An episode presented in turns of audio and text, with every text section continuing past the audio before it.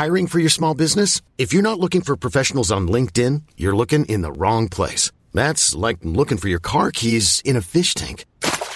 LinkedIn helps you hire professionals you can't find anywhere else, even those who aren't actively searching for a new job but might be open to the perfect role. In a given month, over 70% of LinkedIn users don't even visit other leading job sites. So start looking in the right place. With LinkedIn, you can hire professionals like a professional. Post your free job on linkedin.com slash achieve today.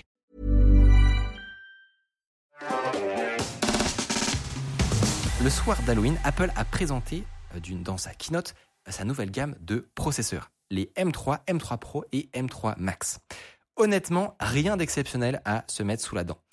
En réalité, Mathieu, derrière le développement de ces puces Apple Silicon, il y aurait quand même une stratégie cachée dont peu de personnes ont parlé. Alors pourquoi est-ce que Apple développe ces puces?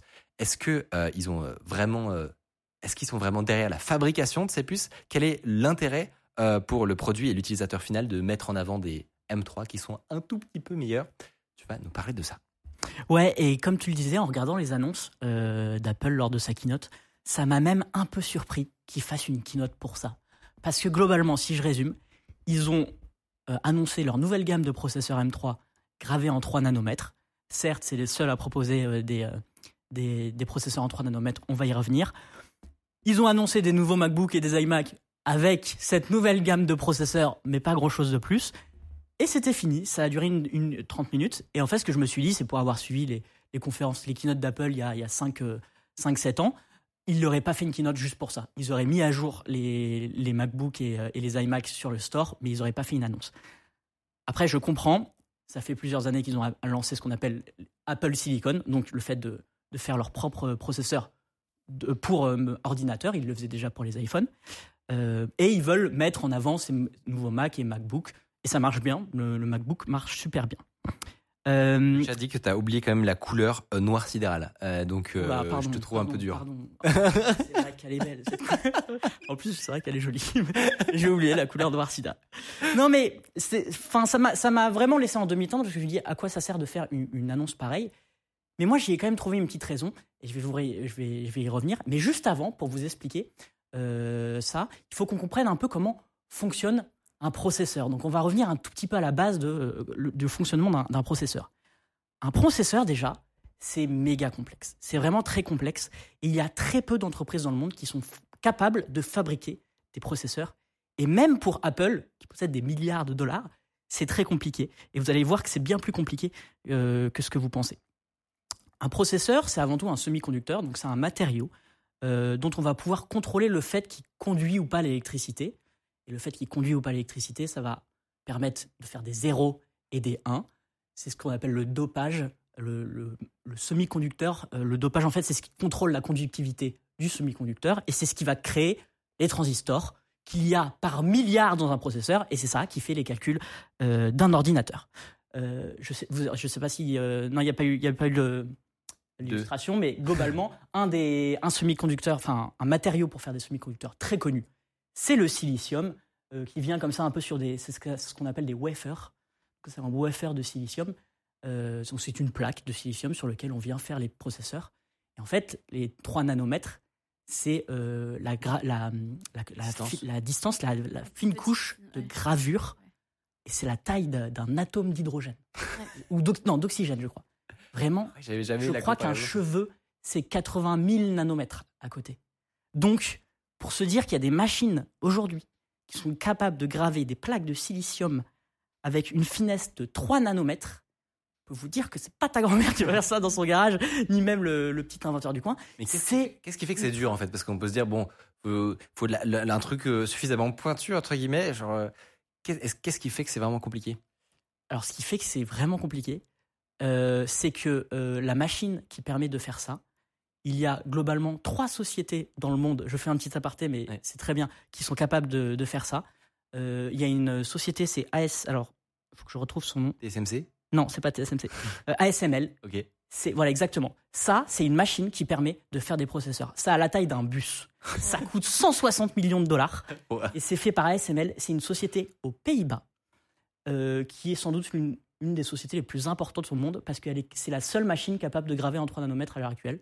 il n'y a que TSMC qui en a, on y reviendra. C'est dingue. Et, et, euh, et ils ont à peu près euh, 80% du marché des, des, des machines, donc c'est des machines à lithographie ou photolithographie, qui permettent en fait de, de graver ces processeurs avec une finesse aussi importante. Et donc Apple le fait le fait pas eux-mêmes. Quand on dit ils font leur propre euh, silicium, euh, en fait non. Enfin ils font la ils font la puce, Apple mais est incapable de produire et de fabriquer aucun processeur. Ils la conçoivent, ils l'ingénierie, ils la design si vous préférez, mais ils ne, ils ne Ils fabriquent absolument Mm. aucun, procé- aucun processeur. Les concurrents de ASML, c'est Nikon et Canon, mais ils sont assez en retard. Donc c'est quand même deux gros, euh, Ouais. deux gros puissances japonaises. Mais il y a, je crois que c'est quasiment les trois seules sociétés. Il y en a d'autres, mais en tout cas, de, qui sont capables de faire des machines à lithographie modernes.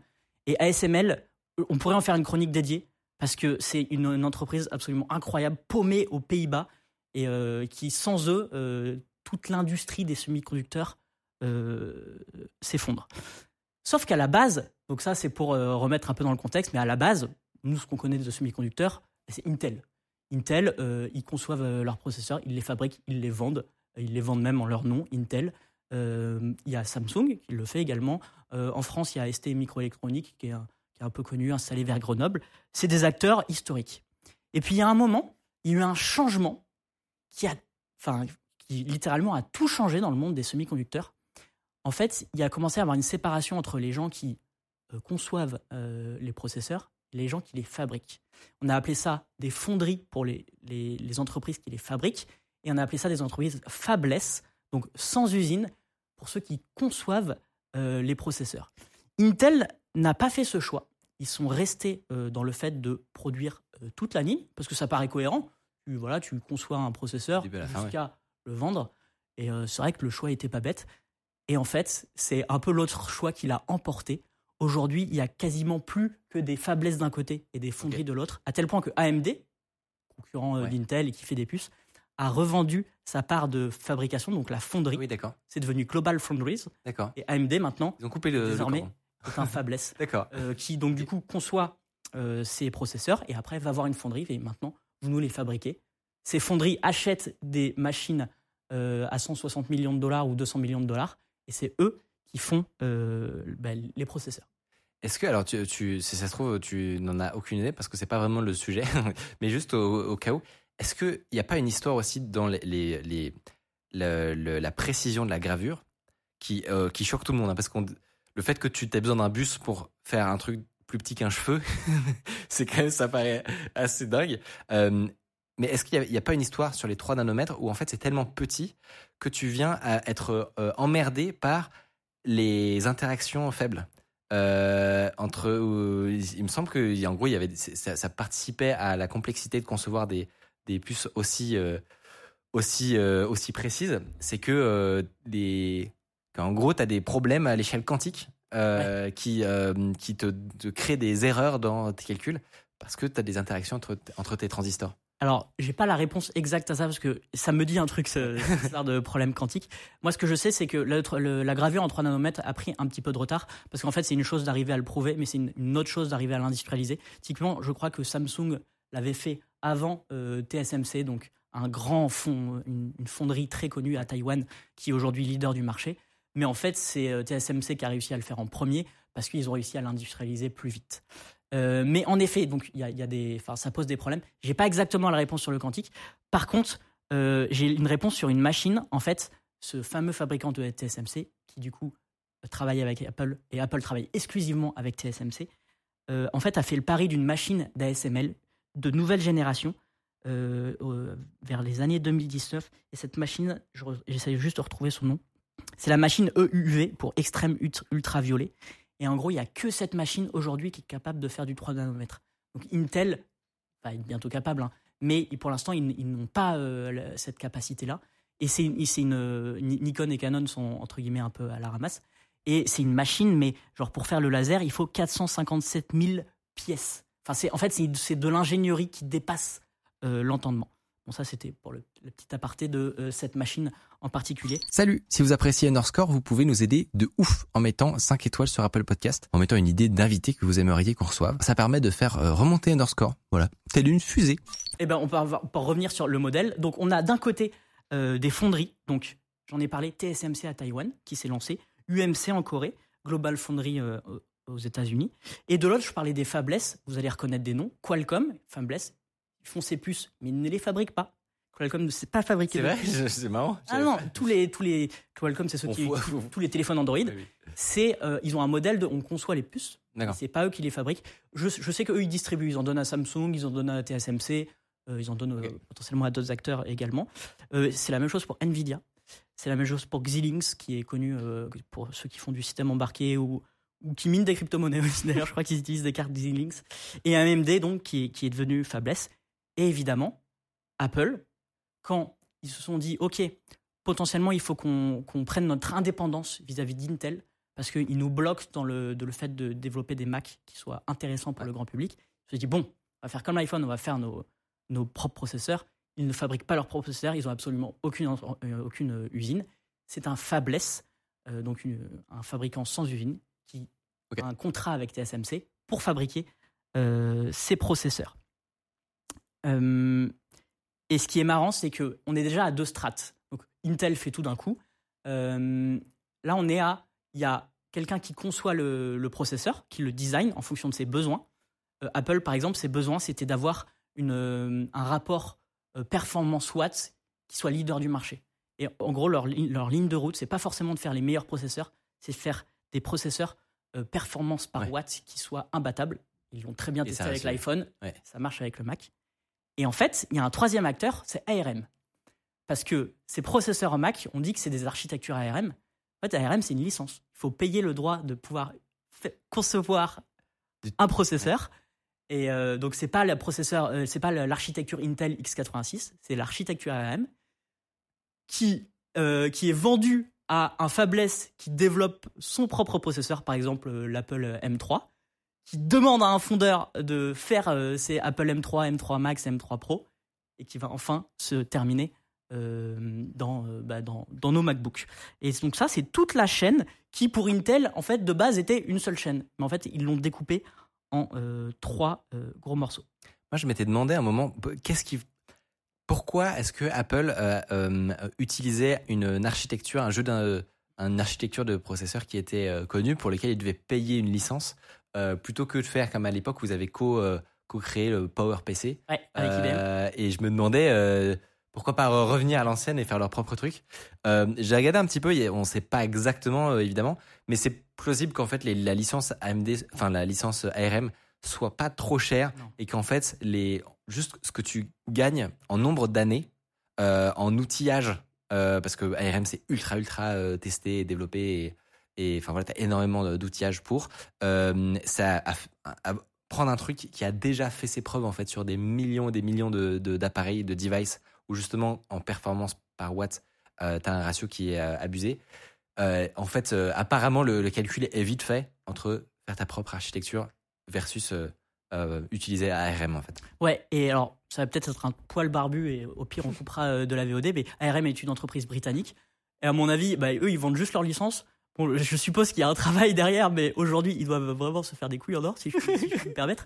Et donc, je pense qu'elle est, elle est pas bien chère, euh, peut-être même comparée par Intel. Et il y a, en fait, il y a des pays, notamment pour la souveraineté, la, Russie et la Chine, qui essayent de développer leur propre jeu euh, d'instruction, donc euh, pour pas dépendre d'un acteur américain notamment. Et en fait, pour l'instant, ils se basent beaucoup sur des choses qui existent. Les Chinois, ils se sont basés sur MIPS, qui était un, un jeu d'instruction américain. D'autres, ils se basent sur ARM, parce qu'en fait, c'est quand même des choses super dures. mais mais comment tu sais ça Alors de base, un, ça m'intéresse et je l'ai un peu étudié. Et de deux, bah j'ai un peu étudié le sujet. Mais d'ailleurs, on verra peut-être que si le ça gars connaît toutes les architectures de processeurs. Non, non, non, pas tous. Mais il y en a une qui est super intéressante et que j'ai découvert il y a pas longtemps. Ça s'appelle Risk 5 et c'est oui, un jeu d'instruction. Qui est open, euh, open source et, libre que tout le monde peut utiliser. Et du coup, tous les, Russes, les Chinois et tout s'intéressent beaucoup parce qu'ils disent tiens, on peut peut-être utiliser euh, ce jeu d'instruction. C'est un jeu d'instruction qui a été développé par l'université Berkeley pour des euh, pour des raisons de recherche, pour l'enseignement, des études. Et en fait, de plus en plus, les industriels se l'accaparent. C'est encore un peu jeune. Pour l'instant, il n'y a pas vraiment de, de vrai ordinateur. Je crois qu'il y a un Raspberry Pi-like qui s'appelle Star 64 Vous checkerez. Euh, je, dois l'avoir quelque part. Euh, mais c'est un, c'est un jeu super, un jeu d'instruction super intéressant. Il est pour l'instant utilisé surtout en système embarqué. Et, et peut-être qu'un jour, euh, il sera dans nos téléphones, euh, enfin dans les quand je dis système embarqué, dans les objets connectés, etc. Peut-être qu'un jour, il sera dans nos téléphones, dans des ordinateurs. Je sais que euh, le, la communauté Rust s'intéresse qu'à RISC-V pour faire un, un Rust OS. Euh, ouais, non, non, mais il y a des choses. Euh, Linux tourne déjà sur RISC-V. C'est un sujet RISC-V qui me passionne, on pourra en reparler, mais euh, j'ai une chronique à finir. Ouais, ouais. Comme Du coup- dirait-il, l'odeur de cette discussion. Ouais, non, mais ça, ça sera coupé. Ça. tu connais cette nouvelle architecture de processeur J'avais tapé RISC-V dans Google et perdez 3 heures comme moi, voilà. Euh, Je dis ça, mais en plus, c'est le sujet de ma prochaine vidéo. Je. Ah ouais? oui, je fais de la- de l'assembleur en ce moment. Euh, TDR. voilà, bon, bref. Ok, on va revenir à, euh, aux raisons de euh, les raisons qu'on fait que Apple. Pourquoi c'est pourquoi euh, je vais réussir à faire cette phrase.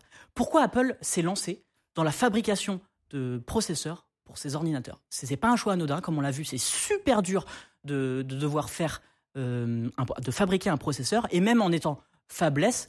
euh, de base, Apple, il vend des produits au grand public. Il vend pas des processeurs. Il y a plusieurs raisons à ça. La première raison, je l'ai déjà dit, euh, essayer de prendre son envol par rapport à Intel, qui devenait euh, bloquant, euh, même sur la supply chain, la logistique, qui était, c'était une, dépendance trop forte, selon eux, euh, pour garder cette dépendance vis-à-vis d'Intel. Deuxième choix, le fait que, et je vais retrouver ma note, pardon, deuxième choix, c'est, c'est pour la stratégie d'intégration verticale, comme on dit. Apple, ça, l'a toujours fait, ils, ils aiment bien contrôler tout le matériel, tout le logiciel, quasiment tout est Apple. Il y avait un composant dedans qui n'était pas Apple, qui était Intel. Bon, il y en a d'autres, hein, mais, on va dire un composant phare. Et aujourd'hui, quasiment euh, le hardware, euh, le, processeur, euh, l'OS, les applications développées, tout ça est Apple. Et en fait, c'est vraiment la stratégie de devoir tout de pouvoir tout contrôler et du coup d'être plus efficient, plus efficace. Mais surtout, moi, je pense qu'il y a une dernière stratégie. Et puis, j'ai vu des gens documenter un petit peu cette stratégie que je trouve très intéressante. C'est qu'en fait, ils prennent un contre-pied vis-à-vis de l'IA. C'est marrant parce que tu en as parlé dans ta Et oui, il n'y a pas d'IA. Tout le monde s'attend. Honnêtement, Apple tout le monde est là en mode, mais quand est-ce qu'ils annoncent des ne trucs parle jamais d'intelligence artificielle et de LLM, ou très très peu. Et quand ils en parlent, c'est pour des fonctions dans l'iPhone. Ils disent euh, c'est que c'est euh, powered, comment on dit euh, Assisté, assisté, assisté par IA, euh, les suggestions sur votre iPhone, l'auto, Mais rien que les, Autocomplétion. les photos. les photos. euh, mais ils en parlent très peu, alors que tous les actionnaires, y compris, je me souviens, pour l'Apple Vision Pro, euh, lors de la keynote de l'Apple Vision Pro, s'attendaient à des annonces en termes de LLM, tellement euh, c'était incontournable, en fait, pour un géant, pour un GAFAM, pour un géant de la tête, de ne faire aucune annonce. Mais surtout, le plus curieux, c'est pas que ça les intéresse pas. Évidemment que ça les intéresse de fou. Et il y a qu'à voir leur contribution GitHub et, leur, et ce qu'ils font en fait dans les coulisses pour savoir que non, non, non, mais en fait, euh, ça les intéresse. Ça les intéresse. Du coup, c'est encore plus étonnant que qu'ils en parlent pas, quoi. Et en fait, ils en parlent, mais très certainement, enfin, même c'est sûr, ils en parlent à travers leur nouvelle puce M3.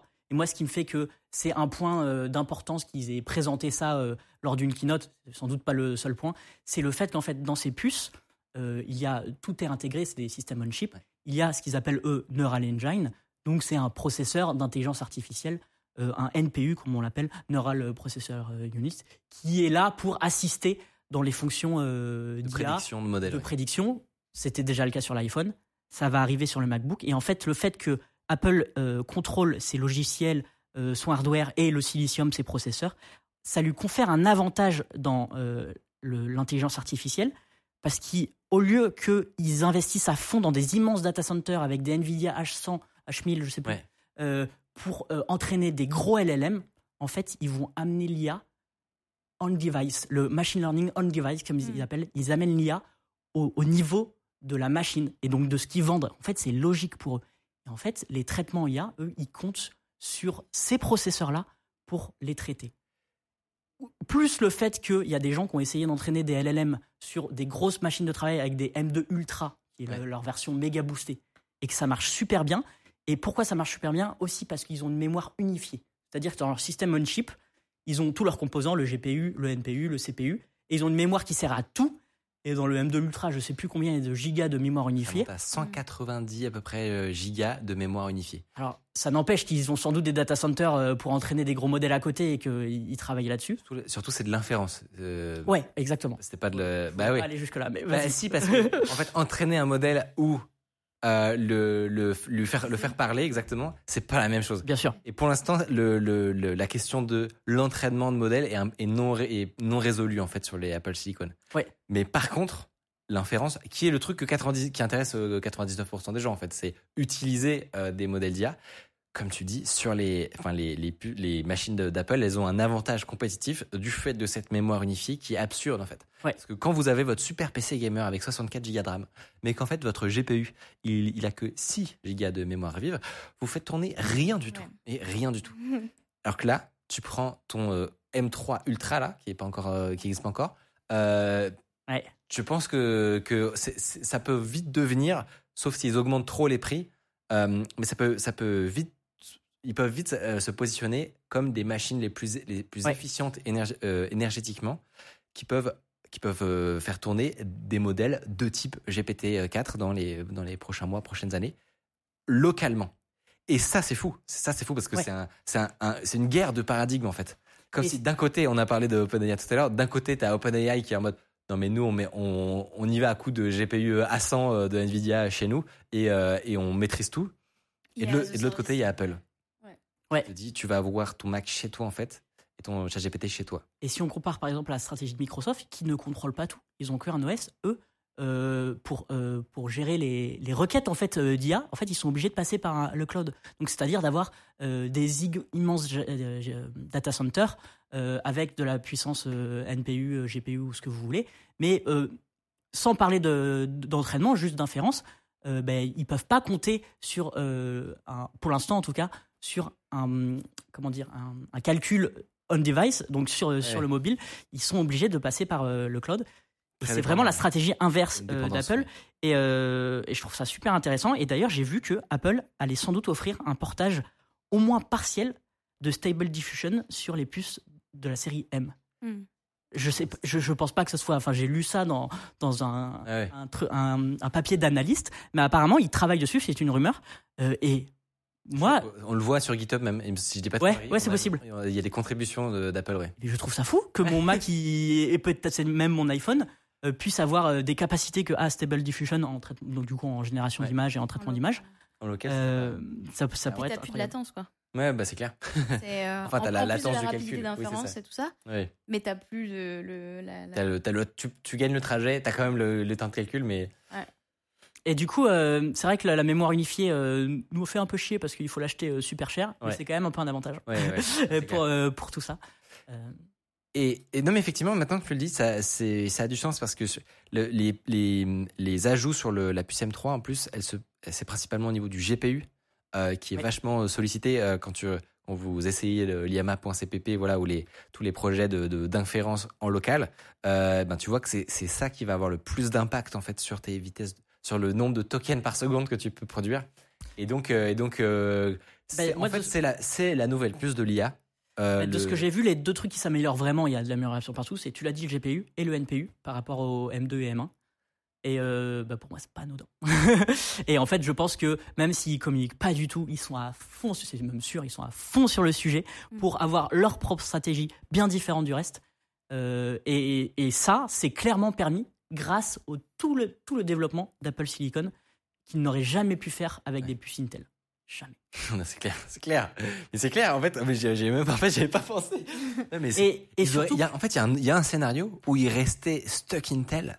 Parce que franchement, c'est un, il y a un côté un peu courageux. Tu vois, tu as un partenaire de 10 ans, ça fonctionne. Tu vois, ils ont, il y avait des problèmes avec les puces, mais ça marchait bien. Mais en fait, avoir les guts de se dire, oh, on prend, euh, on prend, on fait l'investissement colossal de développer notre propre truc et que ça paye là maintenant, alors qu'ils n'auraient pas pu prédire euh, tout ce qui allait se passer sur les LLM. Ouais. Ouais. Et de ce que j'ai lu, ça a eu, il y a eu des grosses discussions en interne. Ils ont, ils ont jugé ça comme méga risqué, le passage à Apple Silicon.